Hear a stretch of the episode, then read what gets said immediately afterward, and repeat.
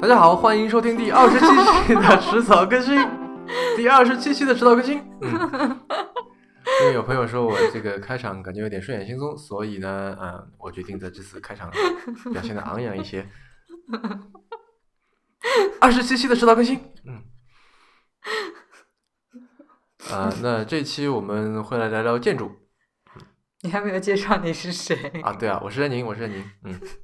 我是锵锵。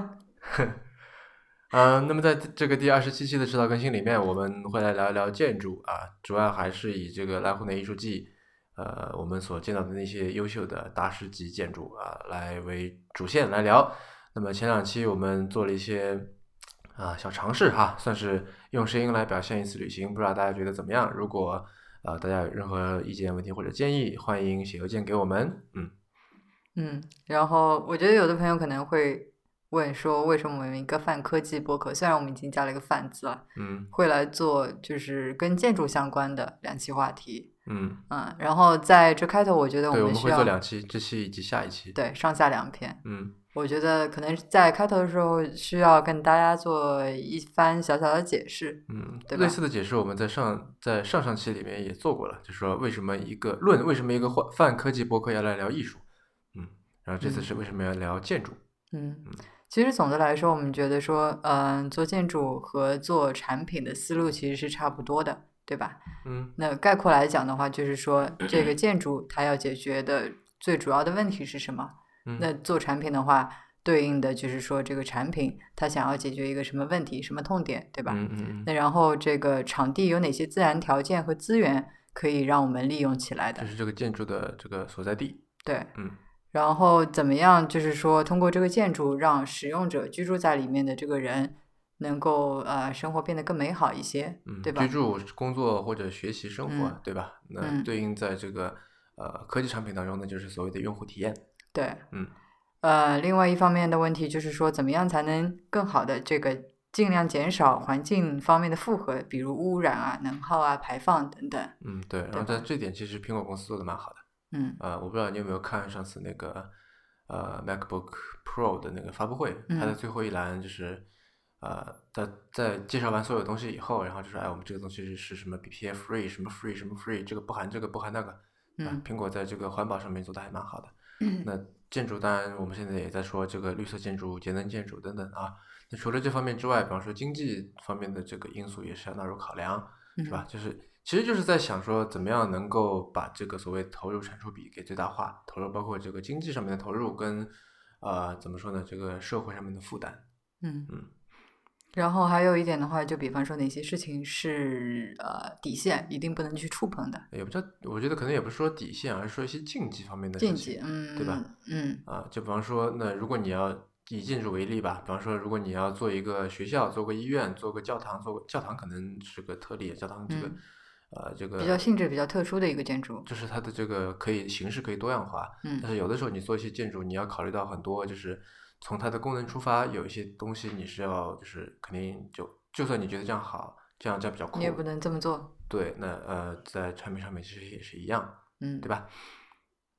然后我觉得，呃，除此之之外，就除了这个思路方面的相似性，其实嗯还有一个很直观的点，比方说举个例子吧，就是现在双十一就快到了，对吧？嗯有些细心的朋友可能会发现，淘宝最近上线了那个白家的那个 VR 购物的功能，嗯，对那吧个我也用过了，啊、你感觉怎么样？呃，我感觉就是一般，嗯，你啊因为的因为是，我觉得它其实，那当然我不是说怪它，因为我嗯知嗯道这个大概是就是赶工赶出来，然后对对对，因为有这个绝对的这个死线在嘛，嗯，啊、然后嗯。还有时候相对比较雏形吧，现在，对对对，就那包括整个 VR 到底对应该怎么做，其实也没有对一个定论，对吧？到底什么是呃 VR 购物的一个体嗯验？到底什么样才算是一个最好的一个标准、最好的嗯一个实践？其实这个大家都还在摸索。嗯嗯，我想嗯说的就是说，呃，它我为什么说它一般呢？因为我觉得它并没有就是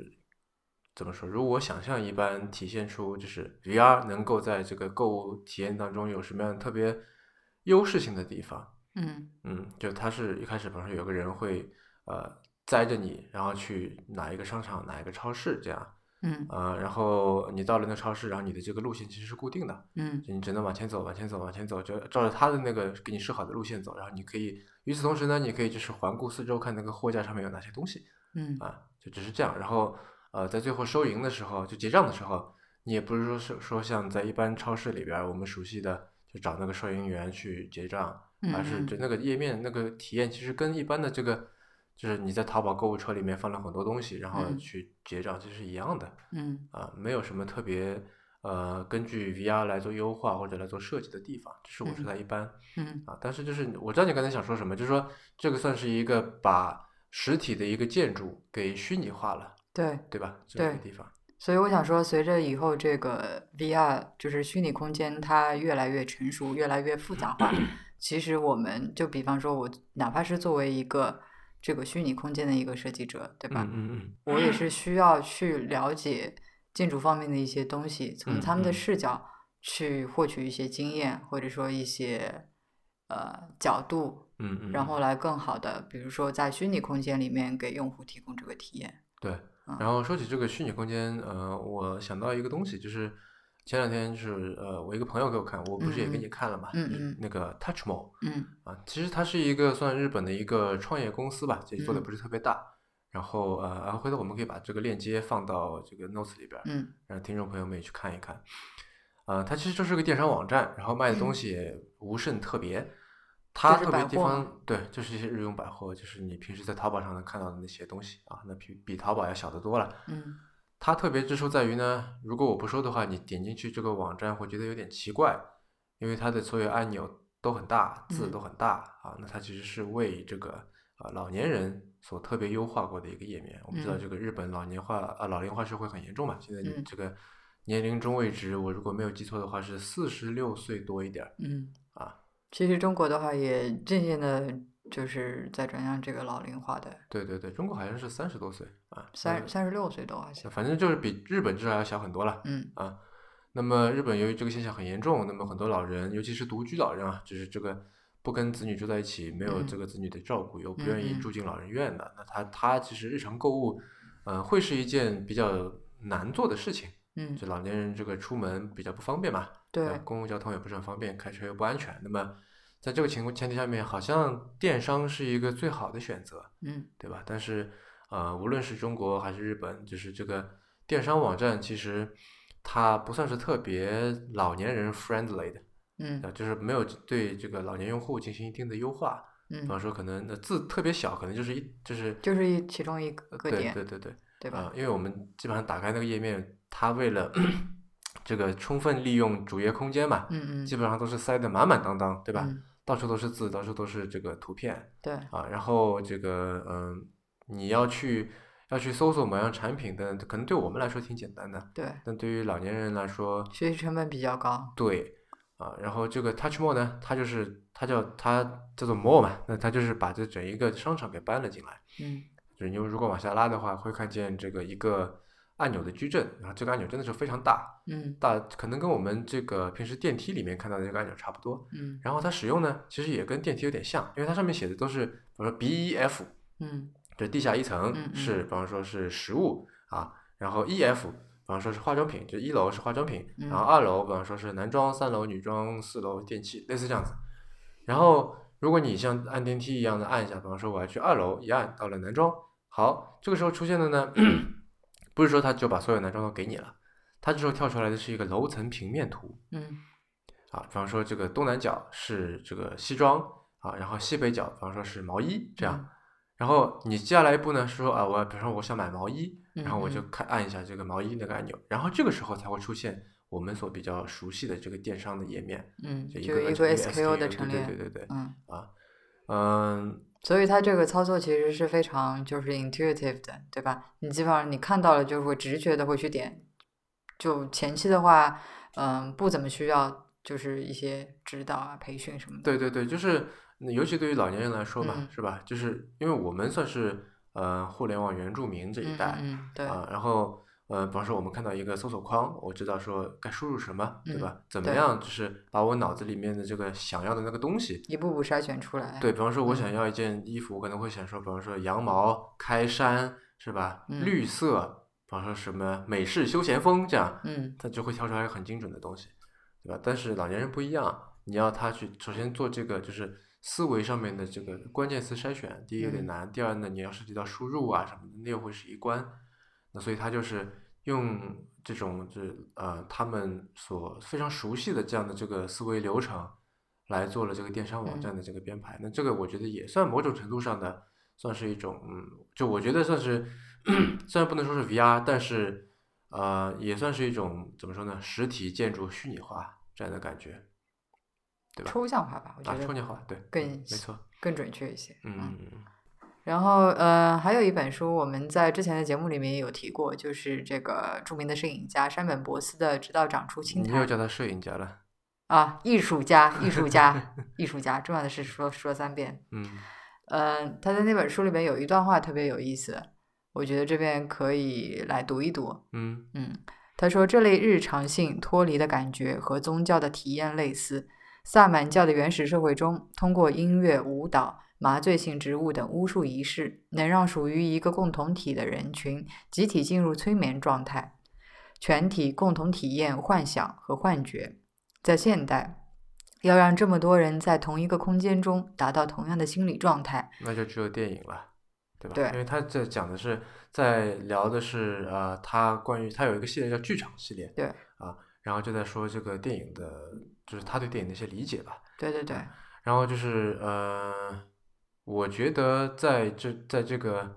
呃，他这里面说的这种所谓的这么多人在同一个空间中达到同样的心理状态，嗯，呃，除了电影之外，那我觉得建筑还有很多其他艺术表达形式，对那建建筑筑是一种对建筑，比方说我们现在要聊的这个 美术馆啊，嗯对吧？一些大型的装置，对吧？其实都能达到。那建筑其实它就是，呃，从某种程度上面，就你如果进到一个建筑的话，那么你的这个首先视觉，嗯然后呃听觉，嗯对吧？呃，然后比方说嗅觉以及嗯你的触觉等等对啊，都会就是受到这个呃这这个建筑内部的各种各样的因素的一些影响。那所以就是呃，从某种程度从某种程度上来说，我觉得建筑也算是一种虚拟现实，哎，不是虚拟，实际现实。但是 呢，怎么说？哎，实际 现实，感觉好奇怪。嗯，就我不知道你懂不懂我什么意思，就是说，因为虚拟现实它最后的这个目标是要接管你所有的感官，对吧？嗯现在呢，我们能够做到说视觉、听觉都可以，嗯呃，但是比方说嗅觉啊、触觉什么都还不行，对吧？但我觉得建筑其实是可以接管你这些这些感官的。嗯就所有的感官几乎，对吧？啊，那所以我觉得啊，在这在某种程度上面，嗯、设计一个建筑跟你设计一个，比方说一个一种 VR 体验，其实有异曲同工之妙嗯啊。那么我们在这期节目里面，其实也想从这个，比方说啊，至少是从视觉、听觉、触觉嗯啊，从这些角度来聊一聊我们啊、呃看到的一些优秀的建筑，这样，那尤其是当中的一个就是我们现在想要讲的，呃，丰岛美术馆嗯，对，啊、然后这间美术馆呢是这名字叫丰岛美术馆吧，所以顾名思义，它在丰岛上面，然后它在丰岛的一个小山包的山顶上，嗯是在呃一片，它背后是一大片的梯田，然嗯后它面前呢是面朝一大，就是面对大海面。朝大海。对对对啊，然后它的作者这建筑师呢是西泽立卫，他是一个呃建筑组合叫做桑娜的一个成员，重要成员啊。这个组合的另外一位成员叫做妹岛和世嗯，啊，那也是大师级的人物。那么这个美术馆其实挺特别的，对，因为它就我们想象当中的美术馆可能都是一个个房间，墙上挂着一个个画，对吧？或对者放着一个个的雕塑等等。嗯它这个所谓美术馆，其实这个馆跟这样艺术品，我觉得是结有合的非常非常紧密的，嗯对吧？就是对你中有我，我中有你，达到这么一个境界。对，然后这位艺术家的名字叫做内藤里，啊，那么就是这个你说美术馆啊，或者说这个艺术品，是他们俩为这个是在一零年的时候 嗯，为这个濑户内艺术季共同设计的。它整个美术馆里 面就只有一件艺术装置，就是内藤里做的这个。对，或者你可以说就是美术馆本身就是一个艺术装置，对吧，因为结合的太紧密了，其实嗯你都不能把两者分开来。嗯，呃，然后该怎么样来描述它这个外形呢？嗯，我们刚刚讲到它是在一个小山包上面的嘛，对，所以比方说我们现在我们当时刚买完门票的时候，嗯它是有一条这个蜿蜒的小径，嗯就是在这个树林里面的郁郁葱葱的树林里面，然后我们就沿着这个小路一路走，差不多走两三分钟的时候，一路上风景非常漂亮，就有些嗯地方是这个这个茂密的这个树林，有些地嗯嗯嗯方就是到了那个前面的话，那就是这个一望无际的大海。对，一直走到山顶上的时候，你会看到前面出现了一个嗯扁平的椭圆形的乳白色建筑，嗯然后很大，真的很扁平。嗯嗯呃，到了那边的时候，有一个引导员会告诉你说，就是在过了这个点以后，你不能再就是手机要处于静音，嗯然后必须轻声说话，嗯，拿然下后拖不能鞋，对要脱鞋。基本嗯上那边濑户内里面很多场馆都是要脱鞋的。对。然后呢，你不能不能拍照啊，这很嗯重要，嗯不能嗯拍照，不能摄影。嗯，就是直接就是不能用手机，嗯对。然后我们就进去了，进去的这个门口是一个怎么说，是一个拱形的隧道一样的东西。对，啊，然后我们进去了，一进去的时候就，呃，怎么说，一下子被震撼到了。对，就你嗯如果进去的话，看到的是，首先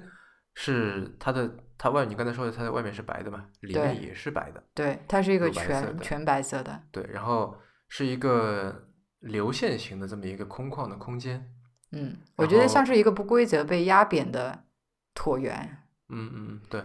然后它在屋顶两侧就各有一大一小的两个椭圆形的开口，就是嗯，负责这个采光嘛，对吧？对啊，然后就其实你一进去就整个空间你可以一眼看到，就属于对一个一览无遗这么一个状态，对对吧？然后我们进去的时候看见，哎，地上三三两两坐了一些人，然后接下嗯来呢，你就会看到说，哎，地上还有一些水，嗯对吧？因为他就他在就是你刚才说那个引导员嘛，嗯他告诉你几点，第一就是你刚才说那些，然后有一点是说，他说告诉你说，哎，你不要去玩那些水啊，啊，不对要因去为它玩是那些装小置的一球部什么分对对，有然后我想球有说水和什么线，对，因为我之前看我看过一些照片，嗯然后为了这个防止剧透呢，我就没有看太多，所以我对这嗯个东西本身其实进去之前我是不是太了解的。嗯然后我在想说，不要玩水是什么意思 啊？后来发现就是，其实就你，因为它那个水，其实你如果不小心的话还会踩到。嗯，对对吧对对，因因为为它真的是地上到处都是，而且就是感觉也是没有什么规则的，就对有的地方是一大聚集着一大滩水，那有的地方可能就是一点就几滴小水珠这样子，对对对，嗯，然后在这两个采光的洞口下面就汇聚了几滩，就比较大的几滩水，对这样对吧？对，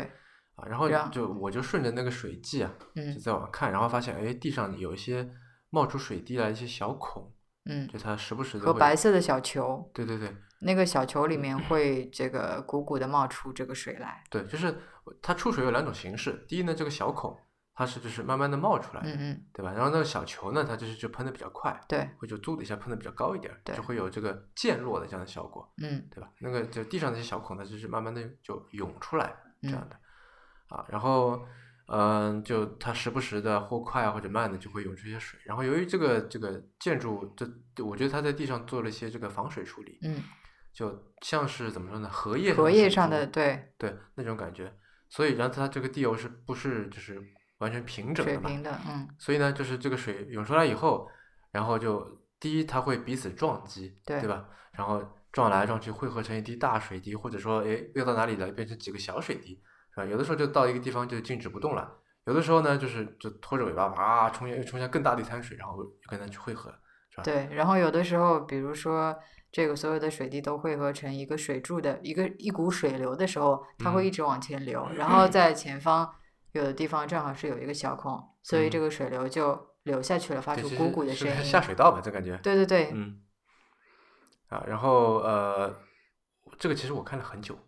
我也是。然后特别有意思，因为它是不规不规整的嘛，对，就是说其实有水珠，然后有水流，嗯，然后后也有水滩。嗯嗯，然后哪怕是说水滩的话，就是每一滩都是不一样的，是所以特别有意思。你就嗯看它，比如说这个水是如何从这个白色小球里冒出来，嗯然后水珠、水流或者是水滩之间相互汇合，对吧？嗯那嗯到最嗯后就可能说流到小洞里面，又从小洞里面在别的地方冒出来，特别有意思。对，啊呃，我觉得类似的体验哈，我之前其实也有过。什么时候呢？就是坐车的时候，嗯，就是你在坐车，然后外面在下雨的时候，那个嗯玻璃窗上面会有这个啊水珠嘛，对吧？。对对对，然后就有的时候你会就反正没事儿在那盯着看，嗯就有一个水珠，哎，它突然慢慢变大变大，要嘚一下滑滑下来了，然后嗯它下来的时候，就可能中途跟别的水珠又汇合，变成一个嗯更大的水珠，然后嗯下面又没了，留下一嗯道痕迹，对吧？对那在这里面的话，它要么就呃冲到一滩更大更大的一个水滩里边儿，对然后就变成是就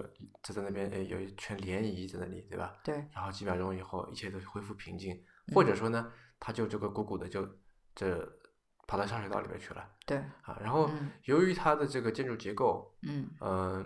这个下水的声音特别的响，会在这嗯个、这个房间就这个整个空间里面呃回荡着。对，有它这这种个感房间就是整个建筑的这个美术馆的构造是呃特别能够放大这个声音，所以他会那个引导员告诫你，就是在里面不要大声说话嘛，因为对对一点对点响动都会在房间里面被放大很多倍。对对，然后这他用的这个词语呃这个说法叫做“安静”，也是这个艺术品的一部分，嗯嗯，这样对对吧？啊我觉得还挺有意思的。对。然后除了这个就是水滴非常引人注目之外，其实它本身这个屋顶上两个很大很大的开口，真的非常大啊。嗯嗯，也是很吸引人的。包括它在开口每一个就是两个开口边上都有一根，嗯，很细长、很细长的这个棉线，嗯，嗯，如绕如果你不仔细看是发现不了的。对，然后然后很多人就嗯呃，或者是盘腿坐在那边，或者是站在那边，甚至还有人就是侧身躺在地上的，嗯，然后就是静静的在那边看。然后这个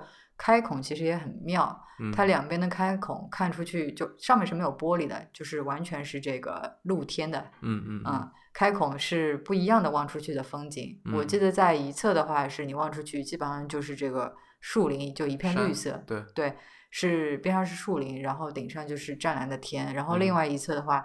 是呃有海嘛。嗯，可能看到一小部分对，可能有一嗯点点，我我记不太清了，但主要就是大片的这个蓝天，是嗯，所以所以你坐在那边的话，你就可以看到这个地上的这个水，对吧？嗯在不断的这个运动，然后时不时会发出这个水的汩汩的声音，是然后还有这个微风拂面的感觉。对，然而后且你这个还风还还就是它会对这个地上水滴的这个走对对势对产生影响，对，对吧？嗯，然后你可以看到这个大的开孔边上的这个细的棉线，随着那个风在这个怎么说摇摆嗯嗯嗯，飘动，然后对你还可以听到外面这个树叶被风吹过之后这个簌簌的声音。还有鸟叫声啊，对，还有鸟叫声，嗯然后嗯你嗯还可以看到说这个，比方说有太阳的话，那嗯个光线的这个变化，所嗯以所有的这一切就是结合在一起的话，让你觉得说，嗯，怎么说，都好难用语言来形容。嗯，尽量吧，我们尽量用语言来形容，对吧？嗯嗯，我在我在网上有看到有一个网友形容他的这个词还挺挺准确的，是吗？他说他是呃，他说这是风岛美术馆是一件从自然中来回到自然中去的一件作品。嗯，对，没错。但是我觉得可以就，呃，还有更多，就还嗯可以说的更深一些，因为呃，我进去以后啊，我刚才不嗯是嗯说了，这个这个整个空间是一个一览无遗的结构嘛，对吧？是，嗯、除了空间之外，让我更怎么说呢？让我其实更震撼的还有另外一点，嗯其实就是那些参观者。嗯我觉得就是这个美术馆可以让每一个参观者都变成，就是你所见的画面当中非常和谐的一部分。是，我不知道他是怎么做到的，就是你就很多人嘛，对吧？是有坐在地上发呆的人啊，嗯有这个这就不说站着的，对吧？嗯有靠在墙上的，然后还有比方说就是呃，有的人在那边写生，我嗯我也我也向他们讨了一支铅笔，因为他那边不能不准用那个墨水笔嗯啊，就是然后那工作人员会给你铅笔，嗯啊，因为不准拍照嘛，所以我就想说呢，我画画看，这样有很多写生的人或者在那边走动的人，我觉得就非常的和谐，嗯就因为大家都不说话，嗯是，吧？就说话的话是特别特别小声，对，然后就你只能听到外面的，就刚才说的这风声啊、鸟声啊，对吧？这个或者流水的声音，然后就是人走动的时候这个窸窣窸窣这个声音，对吧？然后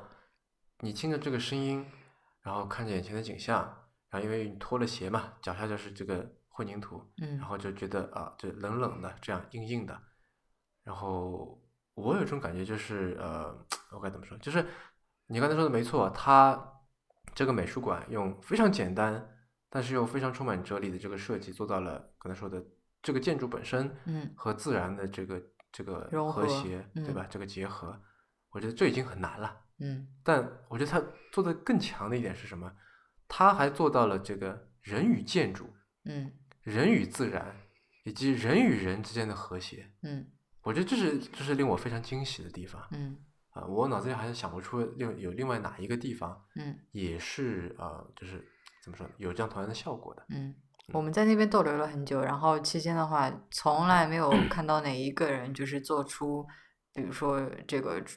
就是那些呃被禁止的行为，对吧？嗯嗯。然后嗯也没有听到哪一个人在大声讲话。对，然后嗯用你刚才这个引用你刚才读的那一段，嗯呃，山本博斯那段话，我觉得这里面有有那么一种这个宗教的仪式感，嗯，对吧？就有一有有有一种说的悬一点叫气场的东西在压嗯着对对你，对对，没错。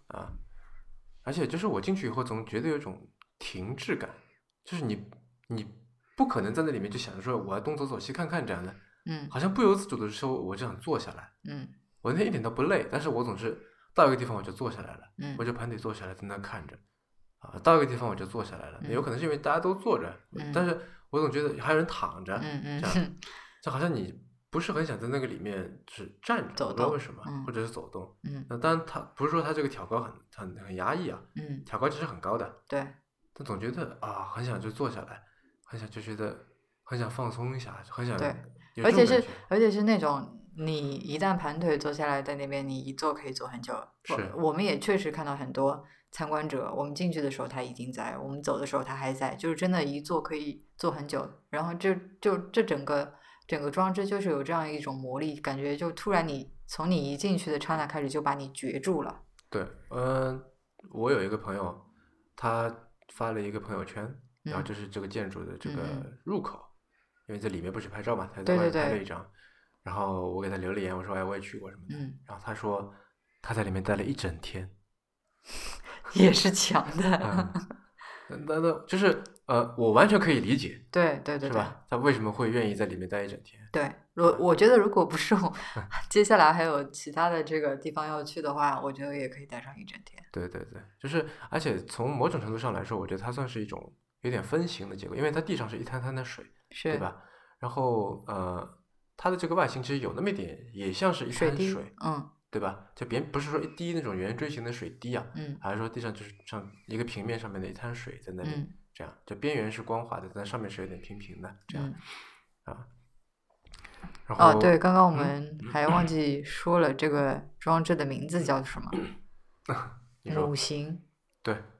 母是这个母亲的母，嗯形嗯是这个造型的形，是，所以你可以联想到就是这个怎么说？嗯，反正我是觉得它这里面是一种就是静止的流动，我有这种感觉，就是水在流动，对吧？风在流动，然后时间在过去，但是整体给你感觉是一种静止的，对吧？人在走动，但是人大多数情况下都是静止的。然后，呃，你坐在那里的时候看见外面，然后就我我第一次感觉到，哎，原来天是可以看那么久的，嗯对吧？这个树看它摇啊摇，摇啊摇，你可以看得很出神。嗯这个是可以看那么久的。然后就你在那里面会，我不知道，就有一种我刚进去的时候，甚至有一种感动的想哭的感觉，嗯，我都不知道为什么。嗯。 你有吗？嗯，有。然后，嗯，我后来在看，就是在那个研究山本博斯的时候，有同样的感觉，嗯尤其是他的这个海景系列，就是他有一个呃也不叫执念吧，就是说嗯有一个想法，就是说有什么东西是我们现在的人，就是有什么东西是能够超越时间的，嗯对吧？那他想到的东西就是大海。嗯嗯我们现在看到的大海，很大程度上就是古人所看到的大海。嗯也许其他很多周边的这个地貌也好，这个建筑物也好，嗯，都会变，随着时间的改变变化。嗯。嗯但是海不会，嗯海还是那片海。嗯所以你去看它的海景系列的照片的时候，我觉得有同样的感受，就是你刚才所说的这个呃什么流动的静止，嗯嗯嗯嗯嗯，嗯，你能够体会到那种就就是。很奇怪，它很简单的一幅照片，就是海和天空，嗯但是你能够强烈的感受到时间的存在，对，它但是甚至它还有明就是夜是就晚上的海，是，但是啊它明明就只是一幅静止的照片而已。是，它拍摄的无非就是海和天空，嗯但是就很奇特的能够让你感受到时间这样子这种无形的东西的存在。是。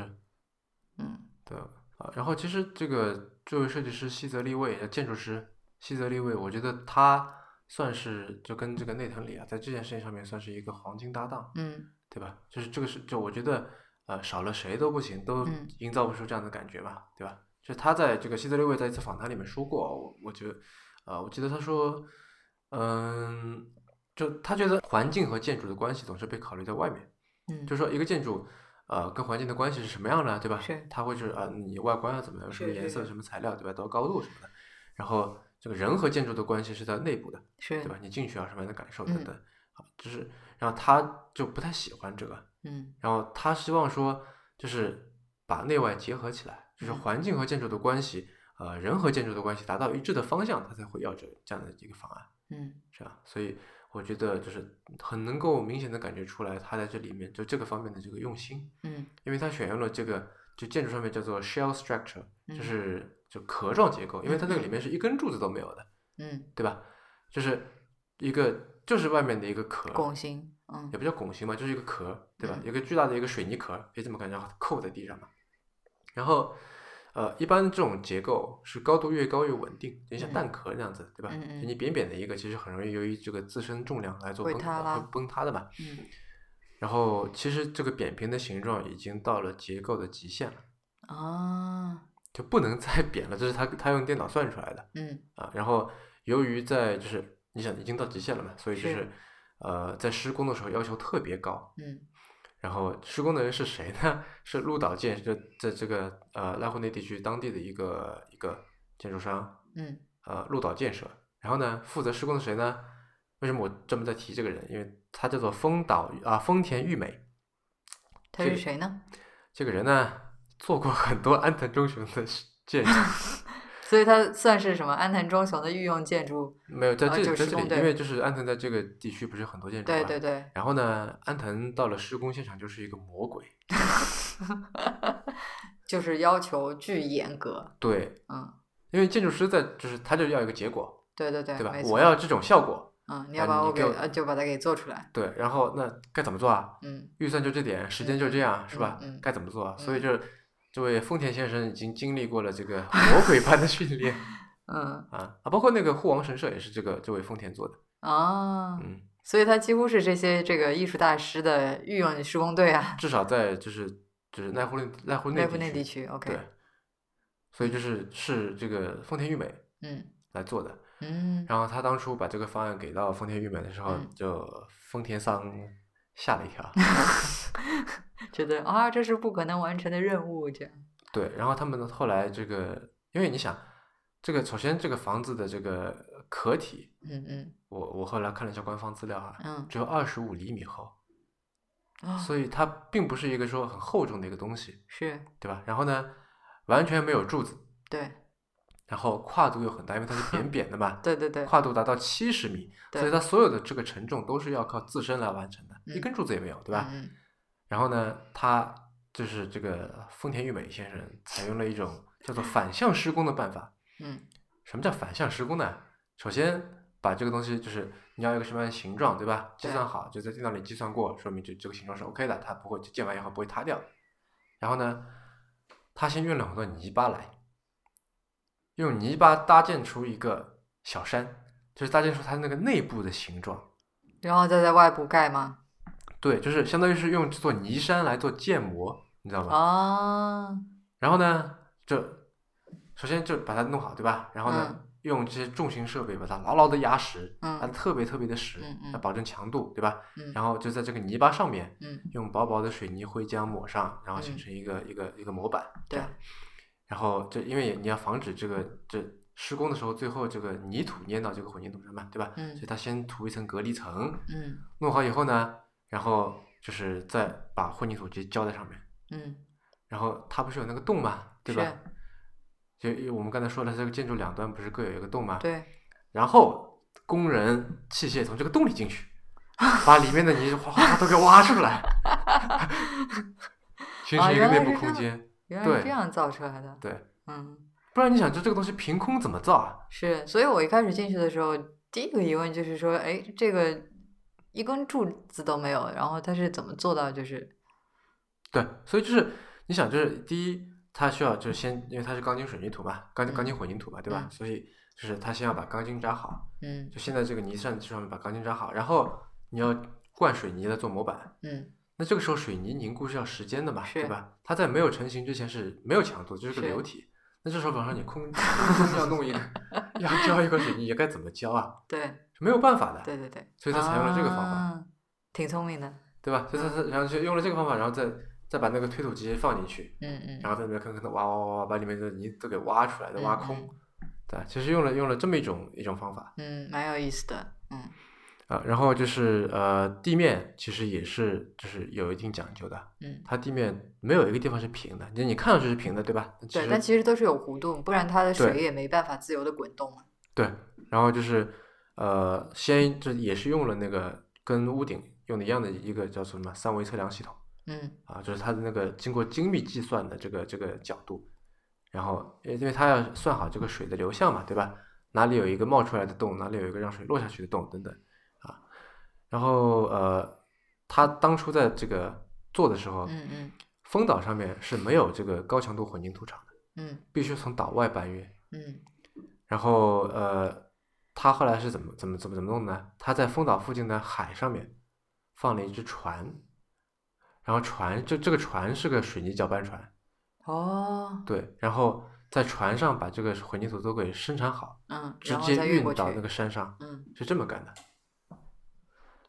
然后就反正因为它是没有接缝的嘛，那天花板上对吧？所以它嗯是就是所有东西都是一次性一次性成型的，强，对。所以我这我个是施工本身也是一个特别有意思的故事对，所以就是要这个叫什么丰田桑来做嘛。啊。经历过看来魔看鬼训看练来只的，也就只有他能做了，不是一般的施工队可以承受的。是是是，啊，然后你刚才不是还提到了一个一个小细节，你刚才说了一句，就是说这些大洞，对嗯吧，是没有用玻璃来封上的。对，其实有好几个原因，嗯第一呢，就是你刚才说的，如果用玻璃封上了以后，那它就变成就是它跟外界隔绝开来了，是，对吧？这个风吹不进来，雨是打不进来，这样是子。然后第二还有一个，呃，我们现在在看到的这个建筑啊，嗯虽然我们管它叫建筑，嗯但是指实实际上呢，它是一个装置。嗯，为什么这么说啊？因为建筑有建筑的要求，哪方面的要求呢？比方说，就日本有这个相关的这个法律规定啊，比方说你要有空调，嗯你要有这个消防的这个，比如说应急通道，嗯对吧？然后你要有什么这个呃火灾的这个什么烟雾感知器啊，你要有换气设备啊，嗯嗯，你要有嗯，这个什么紧急出口，这个这个这个那个灯，对吧？这些东西。所以他是为了这些实际的考虑，所以把这个洞没有封上啊吗？那也是因为就是要做这个内外的这个达到内外的对对和谐对，我嘛，明白，对吧？就是双方面的这个考量嘛。啊对，如果你一旦封上，它就是个建筑，对建筑你就一定要把那些东西全部加 上，那加上的话不就完全就破坏毁掉了？了，对，对啊，嗯。所以它是这两个大洞在那里，完全啊没有封上。那所以它没有风扇的话，它就呃怎么说不算建筑了吗？对啊，就算装置，对装就置艺它术就现在它就是变成一个展示厅，它就是是一个装置，这样啊，蛮它好没，玩所以的它就没有用这个就建筑嗯嗯，需要去遵守的那些东西来规定明白它，明白，没有加，因为你如果建筑你要考虑很多东西，对吧？你这个防火啊，什么什么什么都嗯要考虑到，他他就把它当成是一个装置。这个还蛮有意思。所以它这个这个装置跟建筑之间的差别就在于说有没有把这个洞给封上。那或者说就是给他有这么一句话可以说吧，对吧？嗯就是你看我这个其实不是建筑，你看我的都没封上，是是吧？是，啊，那这他可能比方说要做报备啊，什么都是按照这个装置去报备的嗯啊。如果你因为你一旦是如果是建筑的话，你就要遵循很多，就就它就毁了，嗯。对吧？嗯啊，我还有一个问题就是说，因为它这个一旦这个这个两个大开孔啊没有封上的话，其实是引入了很多呃不确定的因素的，对吧？嗯嗯比方说这个风，因为嗯风力的大小是随时都在改变的嘛，对吧？那还嗯有雨水，对吧？是，那可能就是没有雨，或者说下小雨的时候是没有什么关系的。嗯那它一旦下大雨的话，势必会影响到这个地上的这个这个水的分布啊，这些走势的嘛。是那这些问题，我不知道就是是怎么解决的呢？或者说，我相有信影就是响吗，因因为他当他这个呃说法就是说，这些东西都是这个展览或者这件艺嗯术品的一部分，嗯就是你在 OK 不同的季节到这个造访这个美术馆嗯啊、首先你看到的这个景色都是不一样的，对吧？嗯你春天、春夏秋冬看到景色都是不一样的，嗯嗯，然后你刮大风的时候、下大雨的时候，对景色都是不一样的，对，对吧？然我特别后 想，我特别想在下暴雨的时候去看一看里面是什么样子的。 对，然后呃，就他想做的是，就是他想做一个不像建筑的东西，他现在已经做到了，对吧？就像山坡、像山丘、像就要跟自然要很融合，然后进嗯去要跟人再继续融合，嗯这样，就你虽然是进到一个陌生的建筑里边儿，嗯，但是很有亲切感，对不对？是你完全没有一种说有陌生、有距离感，是，是吧？大家都不说话，但你觉得大家都是好人，有这种感觉，对，是吧？嗯所以他就做到了，不愧是大师。然后这个希德利卫是，哎，在之前的节目里面有有没有提过？是现在最年轻拿到普利兹克奖的，嗯，他是几岁？四十五。岁。嗯，所以我还有一个问题是，就是还是讲回到这个下暴雨，嗯，嗯，下暴雨的时候如果还能参观的话，是需要，就我的意思，首先能赤脚吗？那其次也应该要打伞吧，为什么要打伞？因为这么大的两个很大很大的开孔啊，如果下雨的话，雨都飘进来了。那就飘进来呗。啊，所以你要做好淋湿的这个准备。不是，呃，就我总觉得，嗯一般你就是在日本这么一个就是特别缜密的，嗯就是特别呃为他人考虑的这么一个一个地方，嗯然后他在一个白色的地面上面弄得到处都是水，嗯一不小心就会踩到。嗯，我觉得他其实虽然他他不鼓励你去玩那个水，是，但是呃，他其实我觉得应该会想到你不不小心踩到的这么一个情对况，对，对，是吧？所以我觉得他是属于一种半鼓励的状态嗯啊，不然的话，他要不用，要不就把那些水弄得有颜色，对吧？要不就标清楚说这些地方是要水流的，你只能你这些地方不准走等等，但都没有嘛，嗯是吧？嗯那所以我就觉得说，就肯定有人不小心踩到水的，因为这个太难看了。嗯。里面光线又不是特别的哦特不别是的好，对嗯吧？我想问的是说，它这个下暴雨的时候啊，嗯，这就是说，你进去参观的话，基本上就是被淋湿了。我觉得还好啊，就还是就我想说的就是说，呃，作为这么一个，就我能够理解到他的意图是说，嗯呃，在里面发生的所有事情，他都把它视作这个装作置品的的一部分，对，是，所以就是你被淋湿也好，被大风吹也好，对吧？那这个时候你有有有了不一样的体验，嗯是不是？啊，所以我觉得都可，因为他那个根本就没有任何可以来来，这怎么说呢？来关这个洞口的地方。然后你想，他又是一零年就造好了，嗯，那当中就肯定会经历 台风风啊，吹雨打，对吧？ 对，下雪下雨什么什么的，那他最最终就是比如说做一些清扫工作，嗯对吧？在这个发生了以后，把落叶拿走，把什么弄掉。嗯但我相信平常平常可以说，比方说，应该会有鸟会飞进来吧，对吧？会有虫子飞进来吧，雨会下进来，对吧？雪会飘进来，那这个我都觉得它都肯定是把它视作是这个装置的一部分，嗯，OK，是吧？嗯啊，那这个风道美术馆咱们就先聊到这里啊，然后呃，下一个我们想讲的是一个叫做海之站的东西嗯啊，海之站的作呃这个作者是 Sana，刚才我们说了，Sana 拼法是 S A N A A 啊，就是主要就是由这个妹岛和世和刚才我们说的这位西泽立卫啊一起来做的，呃，然后妹岛和世是一位女性啊，西泽立卫是是个男的，然后他们之间大概差了能有十几二十岁这样，味道比较大是吧？对对对。嗯然后，呃，味岛和世这里，呃，或者说桑拿，我们可以在这里稍微介绍一下。就首先，这个海之站其实呃不算是桑拿比较有名气，或者说比较嗯代表性的作品，对，但是其实从里面可以看出很多这个桑拿的特色来。嗯哼，因为呃，如果你去这个搜桑拿，或者是这个你去查一些资料的话，多半会出现一个东西叫做金泽二十一世纪美术馆嗯，啊，就那个是桑拿的代表作。是的，是他就是得这个普利兹克奖的作品。那这个呢，其实就是如果你就是不是说是一个濑户内艺术季的一个一个参观者，或者说刻意在查的话，其实很难查到这个东西，就这个建筑所谓的海之站啊。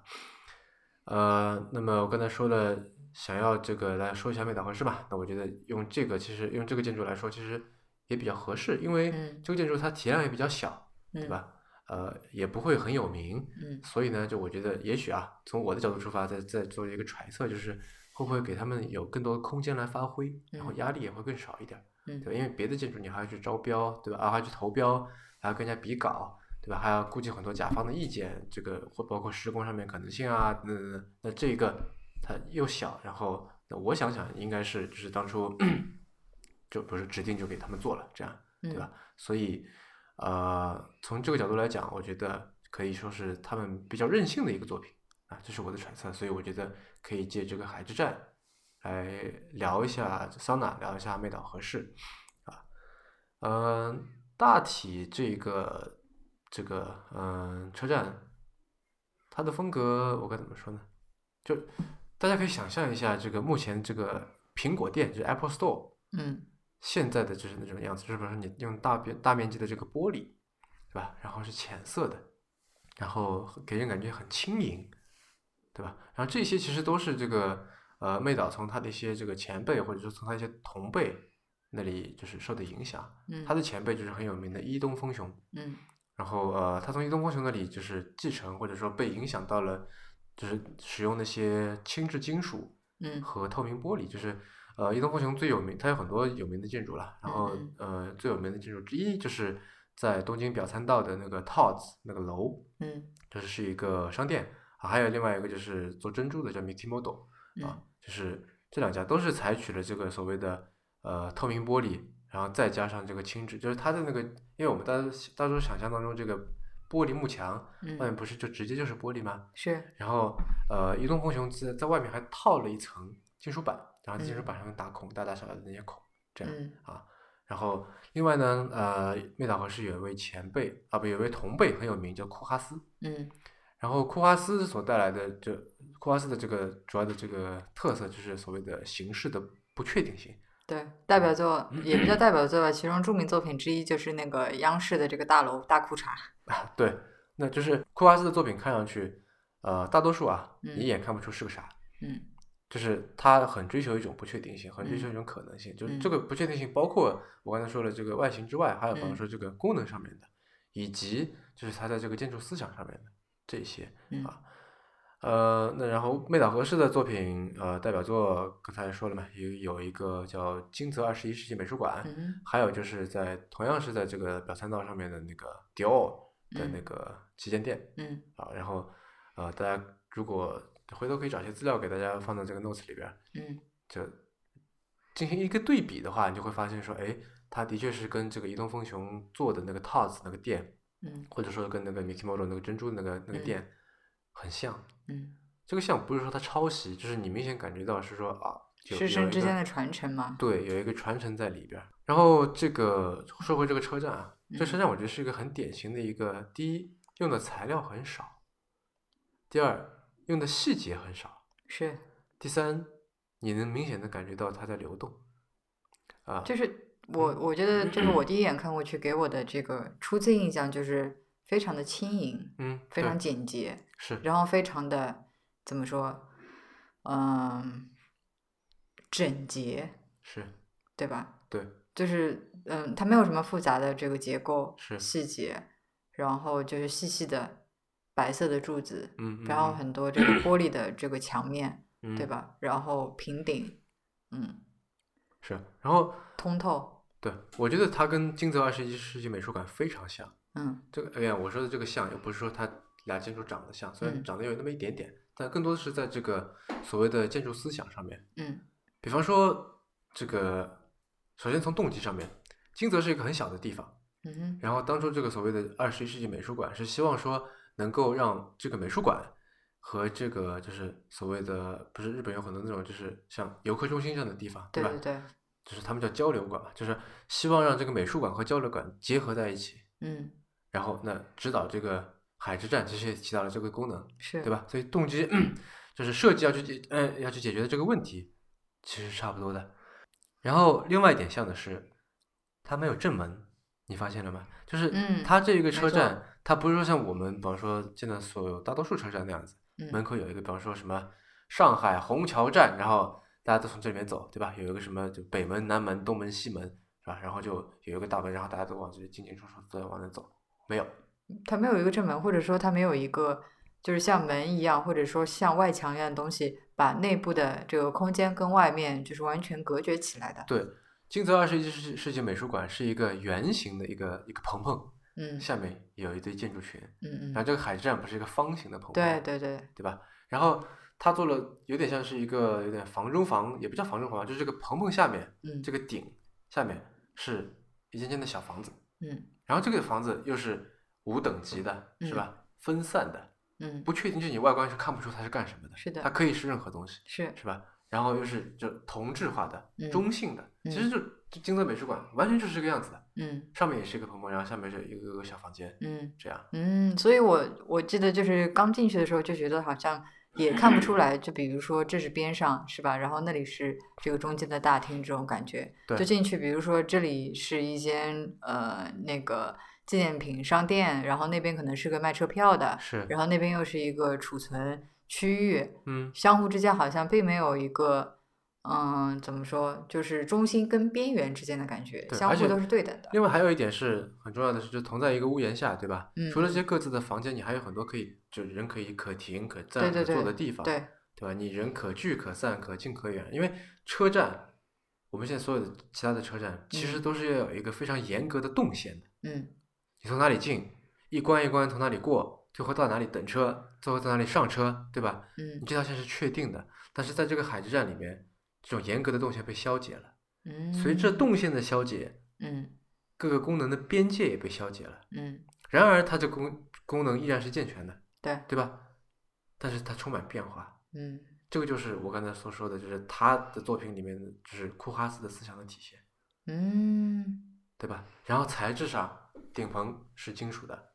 那些房子是不是都是玻璃的，嗯嗯对吧？那这个就是移动风雄的影子，那是我的理解啊。嗯好，所以我还有一个问题，也是就是第一眼看到的时候就就想问的，嗯，它看上去特别轻嘛，是而且特别的扁平化，对，就不像一个，就其实不像一个普通的建筑嗯给人的那种感觉，是，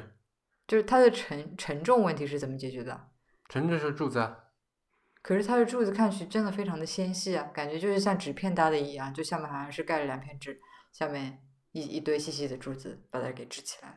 呃，首先呢，就是这个涉及到一些材料上面的事情。嗯那首先，它这个屋顶肯定是做的非常轻量化的，嗯嗯对吧？那柱子肯定是用一种非常坚固的材料。嗯然后关于这个就是这个柱子，嗯其实妹岛有一段有一段话，嗯我可以给大家在这里读一下，就是他说我们在设计大型建筑时会做一比两百的模型，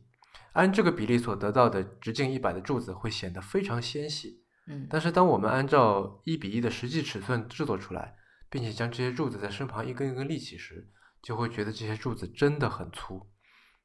我们事务所经常讨论这个问题。嗯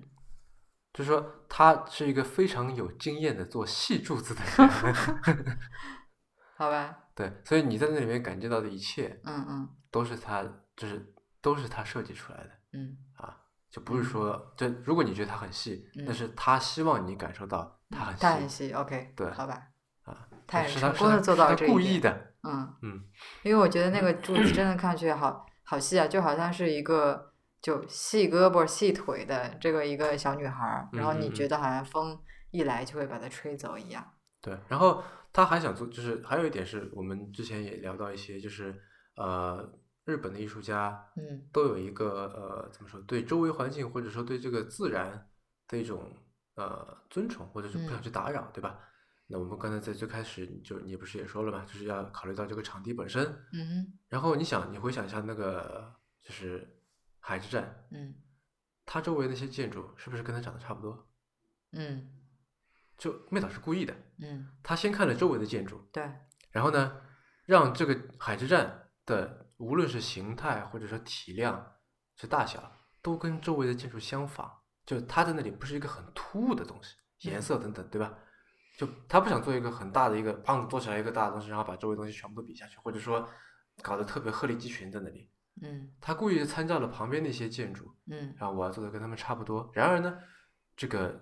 就是他又是跟人家长得不一样的。嗯对吧？所以就是有一种既独立又融合的感觉，嗯对吧？这个边界很模糊，很不确定，对吧？所谓的不确定性嘛。然后，由于它的里面就是小房间的那个隔墙都是用玻璃做的，嗯，然后在玻璃的作用下面，其实厚和薄也是不确定的，对对吧？对然后就这个你透明也是有不同的深度的。对，就刚才我们不是说到这个风道美术馆，就那里是不能加玻璃，对吧？这里是不能不加玻璃。嗯如果你想象一下，在这个棚棚下面，然后所有的房子都是用，比方说木板隔起来，那就完全没有现在的效果了。嗯，就是不看上是去会显得比较的笨重，对，然后关键是它是没有没有这个动线的，对吧？是，然后由于它用了透明材料，让视线可以穿透过去，嗯所以哼，它在消除一个严格动线的时候，其实创造了一个新的动线，嗯对吧？因为你是看得到的嘛，就是外面是什么，里面是什么，嗯嗯嗯对吧？它是一个店，你从外面就看得到了，嗯里面就是一个店，是吧？不用说它上面写着说店这样，然后你嗯才知道这是家店。嗯就是你透过窗子就看得清，窗透过窗子也看到，哎，里面在卖票；透过窗子也看到，哎，这里可以寄存行李，嗯对吧？嗯就所以就这种，我觉得，嗯，啊，还想还有我想说的是，就是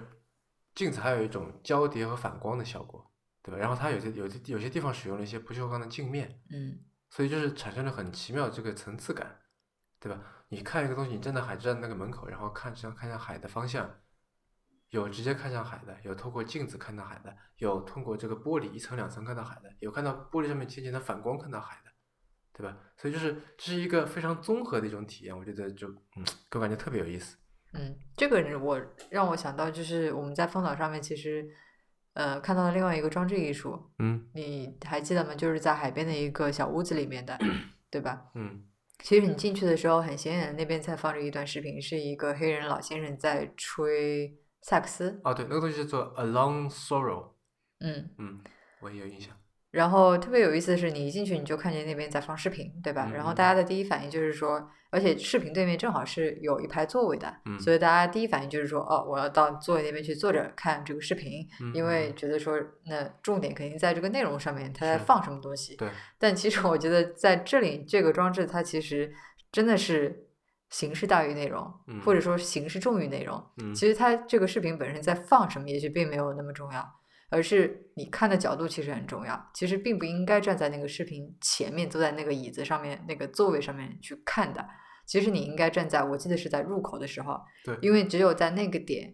你正好，因为它的这个视频周边其实是设置了很多这个透明的玻璃的，嗯对吧？而且它这个各个角落里面都放置着这个音响，是，正好是在入口的那一点，你可以看到这个，就是说这个视频的这个影像投射在这个不同的这个玻璃上面交汇产生的一个综合的这个图像，嗯然后还有这个就是各个角落音响所发出的这个声音交叠在一起，就是一个怎么说综合的这个效果，嗯，无论是嗯图像还是声音，是，嗯嗯，你才能最好的感受到它的这个意图。嗯嗯嗯，但是挺讽刺的，就是大家都坐在那个位子上面，然后看那个视频。对，你不也去了吗？对啊，这一进去的时候真的是就你直觉性的就往那边走啊，嗯，对吧？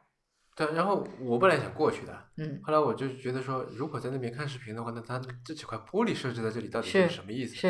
啊，所以我就就又往旁边就绕着它转了一圈嘛，嗯嗯然后发现，哎，从这个角度看会特别有意思，嗯这，样，我是进去的时候就径直往那个座位那边去，嗯，然后因为你已经累了，骑了一天的自行 车，然后我嗯就在那边跟其他人坐着看，然后看了很久，然后不是很明白，然后我就想嗯绕着它就绕一圈嘛，因为确实嗯就像你说的，边上设置那么多玻璃，但肯定有原因的嘛，对吧？对还有这对么多音箱放在不同的角落里面，是是那，所以绕了一圈回到这个原点的时候，回到它那个入口处的时候，才觉得说哦，原来应该从这里看。是嗯，对。啊，我突然想到一点，就是想补充一下刚才那个柱子的事情。嗯你会觉得柱子细啊，其实它不细的。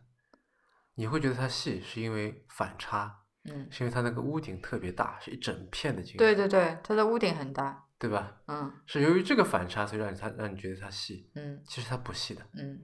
就是它为了让实际的柱子看上去细一点，嗯，把屋做了顶很做的多特别大，对，做了很多这个视觉上面的处理嗯啊，所以嗯这也是我刚才说的所谓的建筑对于人视觉的这个接管，嗯对吧？没错吧？嗯就你到这个里面，我会觉得还是有那种，就是因为它是一个平面化的嘛，嗯所以就没有等级，是吧？然后没有阻碍，都是玻璃，嗯，然后又觉得很稳定、和谐，然后大家人来人来人往的，就这个车站是跟海岛融为一体的，对吧？嗯然后它又没有这个门嘛，没有外嗯墙，所以是内与外也是融为一体的，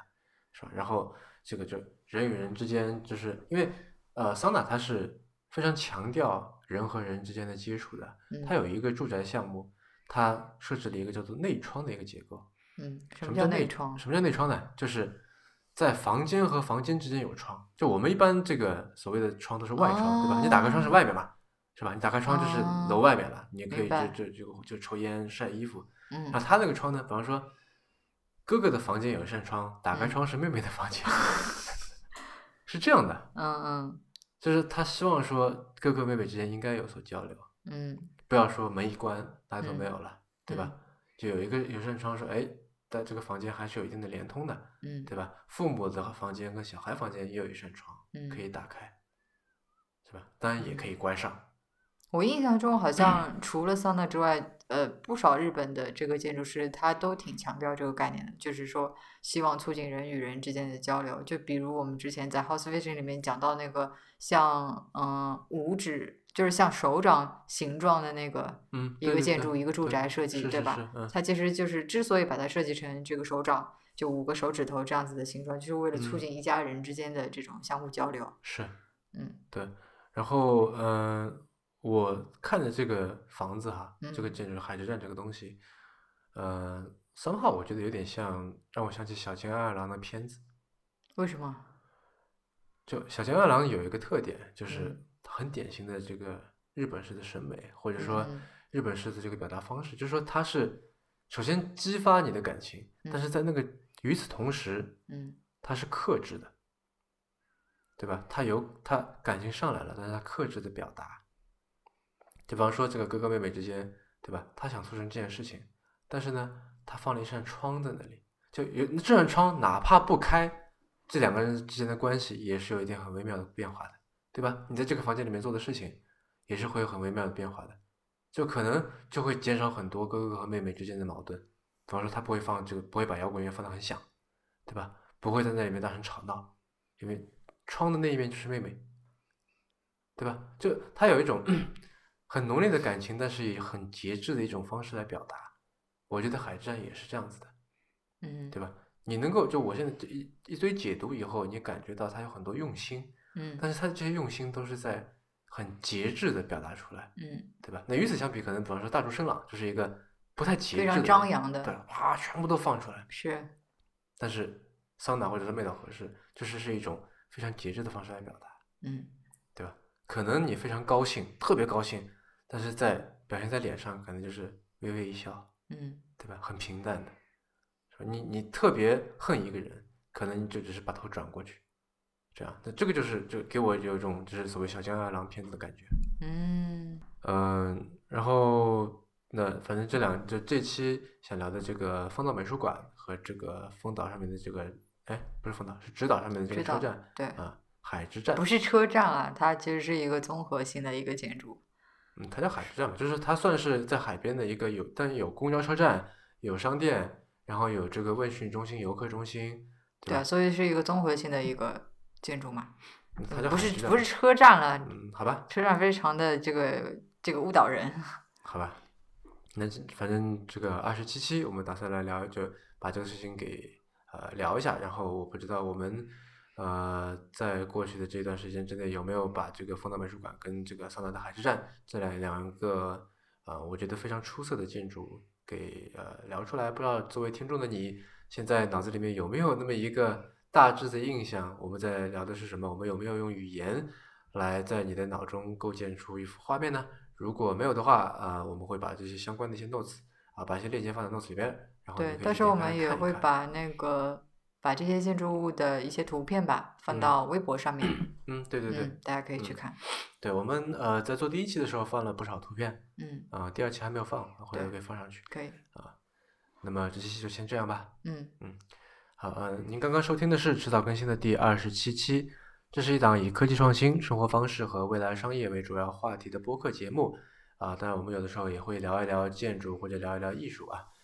那么，就是这也是风险基金王思 Ventures 内部关于热情、趣味和好奇心的音频记录。我们鼓励您给我们任何意见、问题或者反馈。我们的新浪微博 ID 是迟早更新 FM，电子邮箱是 embrace at weareones.com，拼法是 e m b r a c e at w e a r e o n e s 点 c o m。迟早更新网站的网址就是刚才报的这个邮箱的后缀。您可以在页面右上角找到页面链接，您可以在官网上找到我们为每一期节目准备的详细的延伸阅读，希望您善加利用。呃，您可以在 iOS 内建的播客 App 或者各大播客平台搜索“迟早更新”进行订阅收听。我们希望通过这档播客，能让熟悉的事物变得新鲜，让新鲜的事物变得熟悉。那就这样吧，我们下期再见。